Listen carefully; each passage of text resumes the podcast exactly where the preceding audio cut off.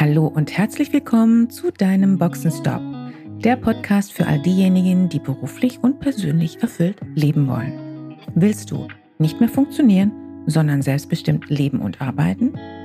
Wieder Begeisterung für das Leben spüren und den Mut haben, dafür etwas zu tun? Dann bist du hier richtig. Und jetzt wünsche ich viel Spaß mit all den Themen, die dich hier erwarten. Hallo und mal wieder herzlich willkommen zu meinem Boxenstop Podcast. Dies heute ist ein Follow-up und zwar ein Follow-up zu einem Post, den ich vor kurzem auf LinkedIn abgesetzt hatte. Warum es ein Follow-up gibt und weshalb mich die enorme Resonanz auf diesen Post so erstaunt hatte, genau das ist heute mein Thema und dazu will ich heute gerne einmal ein paar Takte sagen. Ich hatte vor kurzem, vor wenigen Wochen, an einem Sonntagnachmittag einen Artikel im Netz gelesen, der meine Stirn mal wieder zum Kräuseln gebracht hatte und ich bin spontan meinem Impuls gefolgt, direkt einen kurzen Post zum Thema Gendern und Wertschätzung zu schreiben und hatte diesen dann auf LinkedIn verteilt. Was konkret war der Anlass? Ich war auf einen Artikel gestoßen von einer Redakteurin beim Spiegel, die ähm, einen Titel gewählt hatte, Ich hasse Männer, und die sich in ihrem Artikel darüber ausgelassen hatte. Ich merkte, wie mir bereits ähm, der Adrenalin, wie bei mir bereits der Adrenalinspiegel steigt, als ich den Titel gelesen hatte und dachte mir, dass ich diesen ungefilterten Diskriminierungswahn nicht mehr weiter tatenlos zusehen kann. Denn Nein für eine Gleichberechtigung von Frauen und Männern heiligt der Zweck seine Mittel definitiv nicht. Daher ganz kurz entschlossen, spontan habe ich diesen Post, hatte oder hatte ich diesen Post verfasst auf LinkedIn. Ich hatte eines meiner Fotos dazu gepackt, damit das Ganze auch persönlich wirkt. Und damit war für mich das Thema auch erledigt. Und ja, natürlich habe ich jetzt nicht äh, mein schrecklichstes Foto ausgewählt. Wer macht das schon? So, am nächsten Tag, das war ein Montag, kam ich am Nachmittag wieder dazu, mich mal auf LinkedIn einzuloggen dachte mir schon, mal schauen, es wird bestimmt ein paar Likes und ein paar Dislikes geben und ich war auch schon darauf gefasst, dass ich es wahrscheinlich auch mit ein paar Hater-Kommentaren zu tun haben werde. Was ich dann allerdings festgestellt hatte, muss ich wirklich sagen, hat mich umgehauen. Also nach noch nicht einmal einem Tag, nach einem, weiß ich nicht mehr, nach, also am nächsten Mittag war das, ähm, hatten über 100.000 Menschen den Post gesehen oder gelesen. Mehr als 2000 Menschen hatten meinen Post geliked, äh, supported ähm, und mehr als 200 Menschen hatten ihn kommentiert. Und innerhalb von weiteren zwei Tagen ähm, stieg die Zahl auch weiterhin an. Es gab dann über 4000 Likes und mehr als 500 Kommentare. Unfassbar. Das scheint ein wirkliches Thema zu sein, das auch andere Menschen bewegt. Ich hatte dann auch vor, sich, also mich bei, bei all denjenigen zu bedanken, beziehungsweise auch zu kommentieren, zu antworten, die Kommentare hinterlassen hatten. Ich merkte allerdings, dass es auch etwas schwierig ist bei dieser großen Anzahl. Da meine Bitte, ähm, falls ich Sie dich übersehen haben sollte, ähm, sorry, das ist oder war keine Absicht, dann bitte ich das zu entschuldigen. Das waren einfach ein wenig viele. Ein wenig viele. Das ist auch ein tolles Deutsch. Ja. Mein persönliches Fazit aus dieser Aktion, beziehungsweise aus dieser so großen Resonanz, ähm, und ich bin das tatsächlich nicht gewohnt. Ich muss dazu sagen, dass ich normalerweise auch wenig persönliche Meinungen von mir selbst poste. Bis dato zumindest.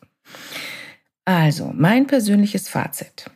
98 Prozent hatten mich bestätigt, positiv kommentiert, waren dankbar dafür, dass ich Dinge beim Namen genannt hatte und auf den Punkt gebracht hatte. Es gab unglaublich viele, die mir außerdem zusätzlich eine E-Mail geschickt hatten oder auch, falls sie bereits mit mir im engeren Kontakt stehen, eine WhatsApp geschrieben hatten, um sich zu bedanken. Es gab ungefähr Pi mal Daumen, das kann ich schwer, schlecht abschätzen, aber es waren tatsächlich wenige.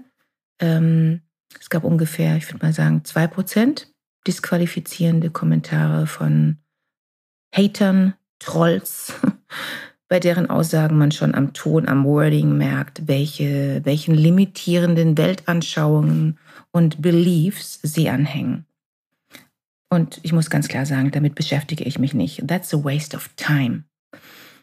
Ähm, spannend fand ich auch, dass ich einige sehr persönliche, sehr herzliche, sehr wertschätzende Nachrichten bekommen hatte von einigen Kolleginnen insbesondere, die ich persönlich aus der Zusammenarbeit oder auch ähm, privat natürlich auch kenne, die mir sagten, Mensch, klasse, ich finde es toll, dass du den Mut hattest, das auf LinkedIn zu schreiben und endlich mal hat es jemand auf den Punkt gebracht. Deine Worte unterschreibe ich zu 100 Prozent. Allerdings, viele von diesen Kolleginnen haben sich nicht öffentlich auf LinkedIn äußern wollen. So, das ist mein Resultat, das ich hier gerne einfach mitteilen möchte. Ich habe mich daher danach natürlich gefragt, was mache ich jetzt damit? Das Thema treibt Menschen um. Ich muss sagen, ich habe noch keinen Entschluss gefasst, aber ähm, ich werde das Thema bestimmt wieder aufgreifen. Denn wenn ich für etwas stehe, und ich stehe für einige Dinge, für einige Werte, wenn ich für etwas stehe, dann zu 150 Prozent das eigene, selbstbestimmte Leben zu führen. Und dafür bin ich mein ganzes Leben eingetreten.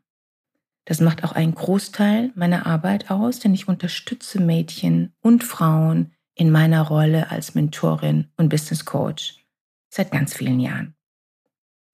Und um es nochmal klar zu benennen, ich unterstütze ganz grundsätzlich Menschen, unabhängig von ihrem Geschlecht, unabhängig von ihrem kulturellen Background, ihrer sozialen Klasse, ihrer sexuellen Orientierung oder ihrer Hautfarbe in meiner Arbeit und natürlich ganz grundsätzlich in, in meinem Leben.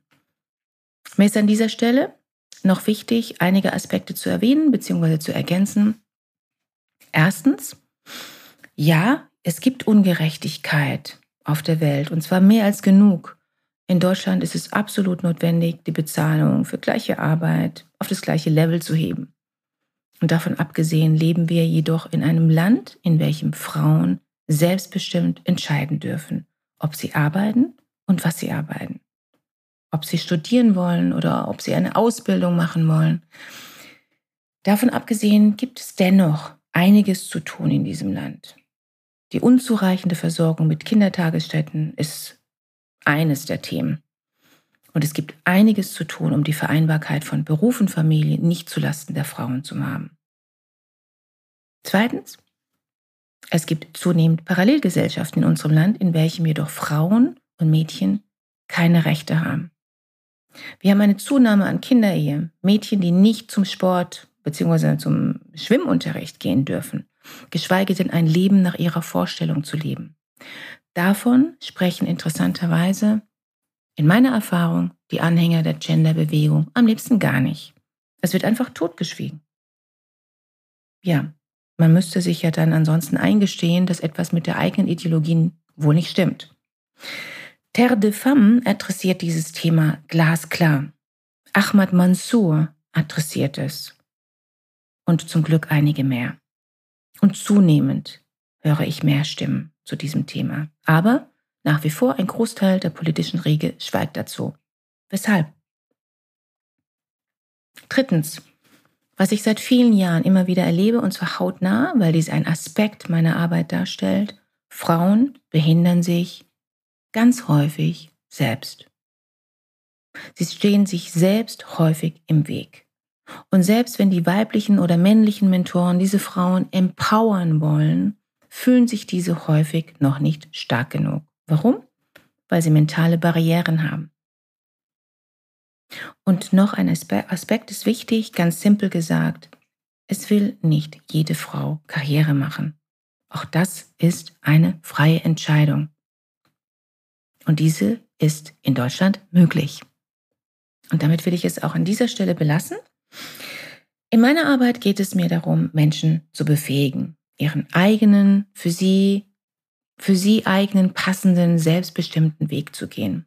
Mit innerer Stärke, mit Klarheit. Und natürlich braucht es Mut, ähm, den braucht es immer.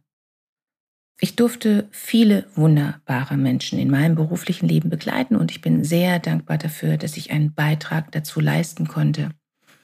Und ich bin auch überzeugt davon, wenn Menschen sich entwickeln, in die Selbstverantwortung gehen und damit ein selbstbestimmtes, erfülltes Leben führen, dann kann das nur gut für eine Gesellschaft sein. Wer das nicht will, kann für mir aus gerne nach seiner eigenen Fasson leben und in seinem selbstgewählten Kokon, ich will nur um eines bitten. Bitte schön, den missionarischen Eifer auf Andersdenkende bleiben zu lassen. Gerne will ich hier noch zwei Buchempfehlungen loswerden. Bereits 2015 gab es von Birgit Kelle, einer von mir geschätzten Journalistin, die Veröffentlichung ihres Buchs Gender Gaga. Das Buch wurde zum Bestseller. Ich kann mich noch gut erinnern, als ich das Buch gelesen hatte, ich glaube 2015 war das oder 2014, also ungefähr in dem Dreh. Ich erinnere mich noch gut, als ich das Buch gelesen hatte, mm, war ich zum einen sehr geflasht darüber, wie, wie klar Birgit Kelle diese, diesen Aspekt beschrieben hatte, wie, wie, wie klasse sie recherchiert hatte. Dieses Buch ist einfach voll mit, mit ähm, Beispielen die wir alle im Alltag ansonsten gar nicht auf der Oberfläche mitbekommen. Mhm. Gleichzeitig fand ich das Buch sehr amüsant und ich kann mich auch erinnern, dass ich mir nur dachte, ich hoffe, dass dieser Wahnsinn nicht eintritt oder stärker wird. Mittlerweile gibt es ein weiteres Buch von ihr zu diesem Thema, das heißt no, noch normal ist gespickt mit ganz, ganz vielen Beispielen zu dem, was mittlerweile sich daraus entwickelt hat. Ich muss Sie vorwarnen, ich muss dich vorwarnen. Es ist wirklich teilweise schwer zu lesen, alleine schon deshalb, weil es unfassbar scheint, was tatsächlich alles passiert zu diesem Thema Gender. Ein weiteres Buch, das ich gerne empfehlen möchte, stammt von der Französin, französischen Journalistin genauer gesagt und Filmemacherin Caroline Fourré mit dem Titel Generation beleidigt. Am besten ist, ähm, ich werde diese Titel nochmals in den Show Notes verlinken. So, und jetzt wünsche ich viel Vergnügen mit dieser Lektüre und falls Ihnen, falls dir dieser Podcast gefallen hat, freue ich mich natürlich über ein Like und ganz besonders über ein äh, gerne wertschätzenden Kommentar. Und falls es Interesse daran gibt, dass ich diese Thematik nochmals aufgreife, vertiefe, dann bitte einfach eine Mail an mich oder auf meiner Webseite habe ich auch ein Formular beim Podcast. Da ist möglich, Ideen, Anregungen einzutragen. Ich nehme die auch gerne auf. Und ähm, ja, danke fürs Ohr und bis zum nächsten Mal. Schön, dass du dabei warst. Wenn dir dieser Podcast gefallen hat, schreib gerne eine Rezension. Wenn du mit mir in Kontakt treten willst, kannst du dich gerne auf LinkedIn mit mir vernetzen. Und falls du dir einen Sparingspartner an deiner Seite wünschst, der dich auf deinem Weg zu deinem selbstbestimmten, erfüllten Leben unterstützt, kannst du gerne ein kostenfreies erstes Kennenlerngespräch buchen, in welchem wir schauen, wo du stehst und wie wir zusammenarbeiten können. Dazu kannst du direkt auf meiner Website einen Gesprächstermin buchen. Direkt unter Free Call stehen dir Terminoptionen zur Verfügung. Danke für deine Zeit. Ciao und bis zur nächsten Folge.